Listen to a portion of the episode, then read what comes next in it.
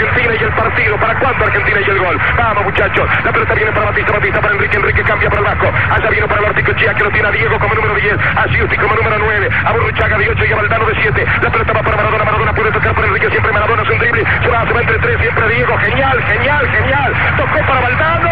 Entró Maradona, para el 3,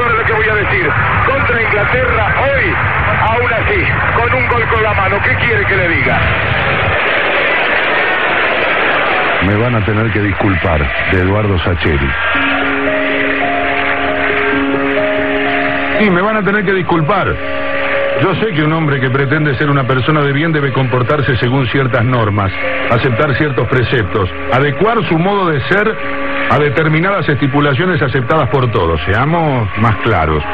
Si uno quiere ser un tipo coherente debe medir su conducta y la de sus semejantes, siempre con la misma e idéntica vara. No puede hacer excepciones, pues de lo contrario bastardea su juicio ético, su conciencia crítica, su criterio legítimo. Uno no puede andar por la vida reprobando a sus rivales y disculpando a sus amigos por el solo hecho de serlo.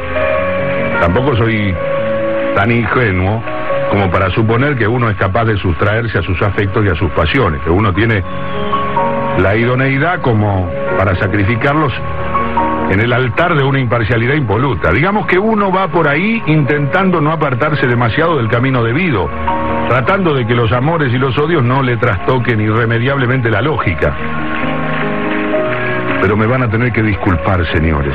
Hay un tipo con el que no puedo, y ojo, que lo intento, me digo, no puede haber excepciones, no, no debe haberlas. Y la disculpa que requiero de ustedes es todavía mayor porque el tipo del que hablo no es un benefactor de la humanidad, ni un santo varón, ni un valiente guerrero que ha consolidado la integridad de mi patria. No, nada de eso. El tipo tiene una actividad mucho menos importante, mucho menos trascendente, mucho más profana. Le voy adelantando que el tipo es un deportista, imagínense, señores. Llevo escritas 263 palabras hablando del criterio ético y sus limitaciones y todo por un simple caballero que se gana la vida pateando una pelota. Ustedes podrán decirme que eso vuelve mi actitud todavía más reprobable, tal vez tengan razón. Tal vez por eso he iniciado estas líneas disculpándome. No obstante, y aunque tengo perfectamente claras esas cosas, no puedo cambiar mi actitud. Sigo siendo incapaz de juzgarlo con la misma vara con la que juzgo al resto de los seres humanos. Y ojo que no solo no es un pobre muchacho saturado de virtudes, tiene muchos defectos. Tiene tal vez tantos defectos como quien escribe estas líneas o como el que más. Para el caso es lo mismo. Pese a todo, señores, sigo sintiéndome incapaz de juzgarlo. Mi juicio crítico se detiene ante él y lo dispensa. No es un capricho, cuidado, no es un simple antojo, es algo un poco más profundo si me permiten calificarlo de ese modo. Seré más explícito. Yo lo disculpo porque siento que le debo algo, y le debo algo y sé que no tengo forma de pagárselo. O tal vez esta sea la peculiar moneda que he encontrado para pagarle. Digamos que mi deuda haya tranquilidad, sosiego en este hábito de evitar siempre cualquier eventual reproche. Él no lo sabe, cuidado. Así que mi pago es absolutamente anónimo. Como anónima es la deuda que con él conservo. Digamos que él no sabe que le debo e ignora los ingentes esfuerzos que yo hago una vez y otra para pagarle. Por suerte o por desgracia, la oportunidad de ejercitar este hábito se me presenta a menudo. Es que hablar de él entre argentinos es casi uno de nuestros deportes nacionales, para ensalzarlo hasta la estratosfera o para condenarlo a la parrilla perpetua de los infiernos. Los argentinos gustamos, al parecer, de convocar su nombre y su memoria. Ahí es cuando yo trato de ponerme serio y distante, pero no lo logro. El tamaño de mi deuda se me impone y cuando me invitan a hablar prefiero esquivar el bulto, cambiar de tema, ceder mi turno en el ágora del café a la tardecita. No se trata tampoco de que yo me ubique en el bando de sus perpetuos halagadores, nada de eso. Evito tanto los elogios superlativos y rimbombantes como los dardos envenenados y traicioneros. Además, con el tiempo he visto a más de uno cambiar del bando de los inquisidores al de los llorones que aplauden, y viceversa, sin que se les mueva un pelo. Y ambos bandos me parecen absolutamente detestables, por cierto. Por eso yo me quedo callado o cambio de tema, y cuando a veces alguno de los muchachos no me lo permite porque me acorrala con una pregunta directa que cruza el aire llevando específicamente mi nombre, tomo aire hago como que pienso y digo alguna idiotez al estilo de, y no sé, habría que pensarlo. O tal vez arriesgo un, vaya uno a saber, son tantas cosas para tener en cuenta. Es que tengo demasiado pudor como para explayarme del modo en que aquí lo hago. Y soy incapaz de condenar a mis amigos al suplicio de escuchar mis argumentos y mis justificaciones. Por empezar, les tendría que decir que la culpa de todo la tiene el tiempo, ¿sí? Como lo escuchan el tiempo, el tiempo que se empeña en transcurrir cuando a veces debería permanecer detenido, el tiempo que nos hace la guachada de romper los momentos perfectos, inmaculados, inolvidables, completos. Porque si el tiempo se quedase ahí, inmortalizando a los seres y a las cosas en su punto justo, nos libraría de los desencantos, de las corrupciones, de las ínfimas traiciones tan propias de nosotros los mortales. Y en realidad, es por ese carácter tan defectuoso del tiempo que yo me comporto como lo hago. Como un modo de subsanar en mis modestos alcances esas barbaridades injustas que el tiempo nos hace. En cada ocasión en la que mencionan su nombre, en cada oportunidad en la cual me invitan al festín de adorarlo y denostarlo, yo me sustraigo a este presente absolutamente profano y con la memoria que el ser humano conserva para los hechos esenciales, me remonto a ese día, al día inolvidable en el que me vi obligado a sellar este pacto que, hasta el presente mantenido en secreto. Digamos que mi memoria es el salvoconducto para volver el tiempo al lugar cristalino del que no debió moverse, porque era el exacto lugar en que merecía detenerse para siempre, por lo menos para el fútbol, para él y para mí, porque la vida es así. A veces se combina para alumbrar momentos como ese, instantes después de los cuales nada vuelve a ser como era, porque no puede, porque todo ha cambiado demasiado, porque por la piel y por los ojos nos ha entrado algo de lo cual nunca vamos a lograr desprendernos. Esa mañana habrá sido como todas, el mediodía también, y la tarde arranca en apariencia como tantas otras. Una pelota y 22 tipos, y otros millones de tipos comiéndose los codos delante de la tele, en los puntos más distantes del planeta. Pero ojo, esa tarde es distinta, no es un partido, mejor dicho. No es solo un partido, hay algo más. Hay mucha rabia, mucho dolor, mucha frustración acumuladas en todos esos tipos que miran la tele. Son emociones que nacieron por el fútbol, nacieron en otro lado, en un sitio mucho más terrible, mucho más hostil, mucho más irrevocable. Pero a nosotros, a los de acá, no nos cabe otra que contestar en una cancha. Porque no tenemos otro sitio. Porque somos pocos. Porque estamos solos. Porque somos pobres. Pero ahí está la cancha, el fútbol. ¿Y son ellos o nosotros? Y si somos nosotros, el dolor no va a desaparecer, ni la humillación a determinarse. Pero si son ellos, ay, si son ellos. Si son ellos, la humillación va a ser todavía más grande, más dolorosa, más intolerable. Vamos a tener que quedarnos mirándonos las caras, diciéndonos en silencio, te das cuenta, ni siquiera aquí, ni siquiera esto se nos dio a nosotros. Así que están ahí los tipos, los once tuyos y los once de ellos. Es fútbol, pero es mucho más que fútbol. Porque cuatro años es muy poco como para que te amaine el dolor y se te apacigüe la rabia. Por eso no es solo fútbol. Y con semejantes antecedentes de tarde borrascosa, con semejante prólogo de tragedia, va este tipo y se cuelga para siempre del cielo de los nuestros. Porque se planta enfrente de los contrarios y los humilla, porque los roba, porque delante de sus ojos los afana y aunque sea, les devuelve ese afano por el otro, por el más grande, por el infinitamente más enorme y ultrajante, porque aunque nada cambie, allá están ellos, en sus casas y en sus calles y en sus pubs, queriéndose comer las pantallas de pura rabia, de pura impotencia de que el tipo salga corriendo mirando de reojito al árbitro que se compra el paquete y marca el medio. Hasta ahí, eso solo ya es historia, ya parece suficiente, porque le robaste algo al que te afanó primero. Y aunque lo que él te robó te duele más, vos te regodeás porque sabes que esto igual le duele. Pero hay más. Aunque uno desde acá diga, bueno, es suficiente, me doy por hecho, hay más, hay más. Porque el tipo además de piola es un artista, es mucho más que los otros.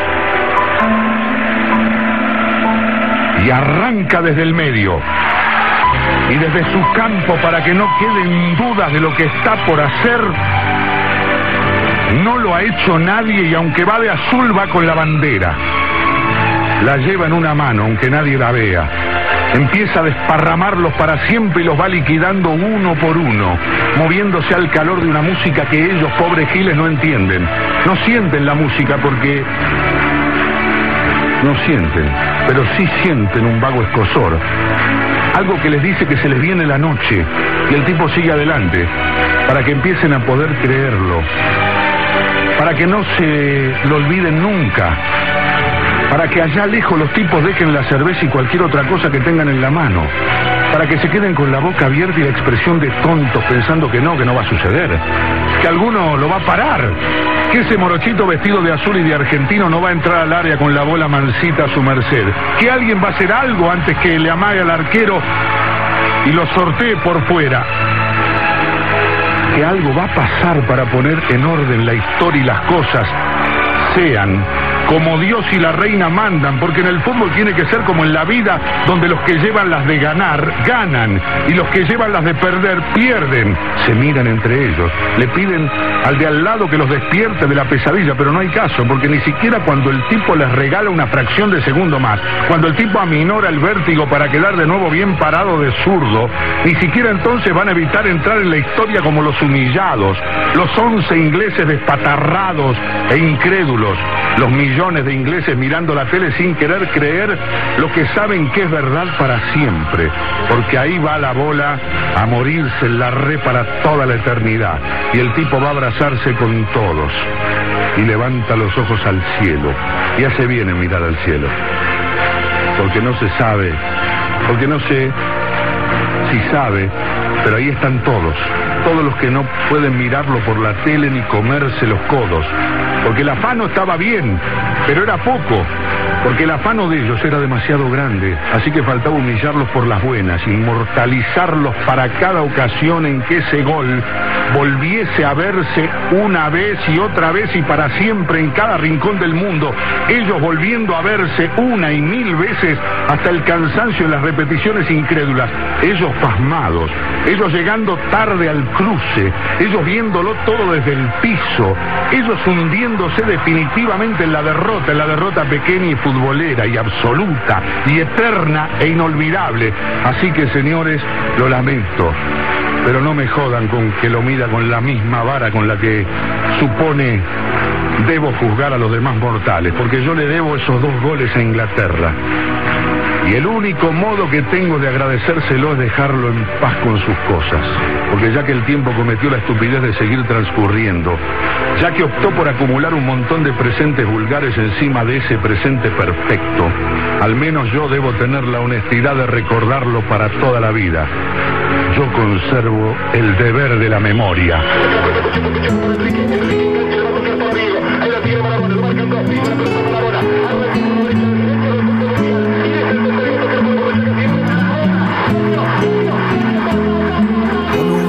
De linsos crotos, esperando por el bondi.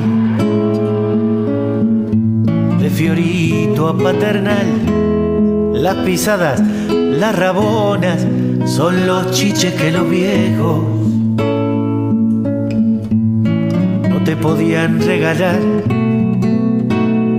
Y en la villa se juntaban los pendejos para verte gambetear del riachuelo para el mundo desde el cielo hasta el infierno. Patadas en catalán llaman a Diva manguearle milagros a San Genaro. Porque entrabas a jugar y se juntaron y la camorra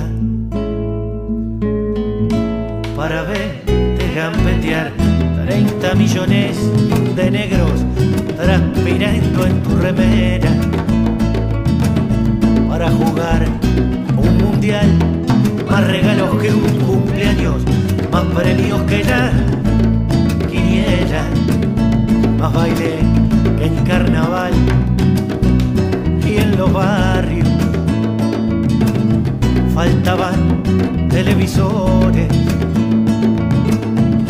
para verte gambetear. Ole, ole, ole, ole, ole, ole, ole, ole. Para verte gambetear. Ole, ole, ole, ole, ole,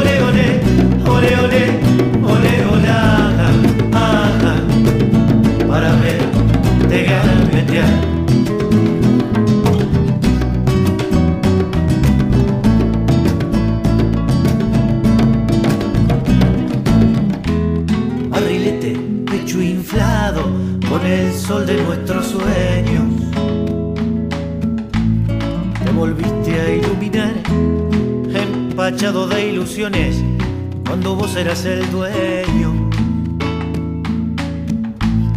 Te fueron a desterrar y en las calles cada lágrima fue el precio